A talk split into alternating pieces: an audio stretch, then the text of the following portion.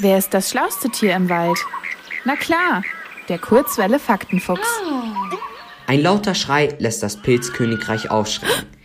Die rachsüchtige Schildkröte Bowser will mal wieder die Herrschaft an sich reißen und hat Prinzessin Peach entführt. Sofort macht sich Mario auf, um seine geliebte Prinzessin und das Königreich zu retten. So fangen die meisten Mario-Spiele an. Laufen, springen, Prinzessin Peach retten. Aber das war nicht immer der Fall. Im allerersten Mario-Spiel hieß Super Mario nämlich noch nicht mal Mario, sondern einfach Jumpman. Übersetzt heißt das Sprungmann. Und der Bösewicht war auch nicht die Schildkröte Bowser, sondern der Gorilla Donkey Kong.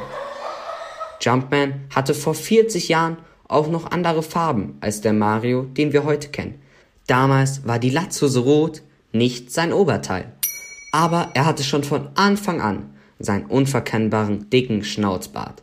Den hatte er auch aus einem bestimmten Grund. Damals waren die Videospielfiguren noch sehr eckig und kantig, weil die Technik nicht so gut war wie heute. Und deswegen war es sehr schwer zu zeigen, wo Jumpmans Mund ist. Also hat er einfach einen großen Schnauzbart bekommen.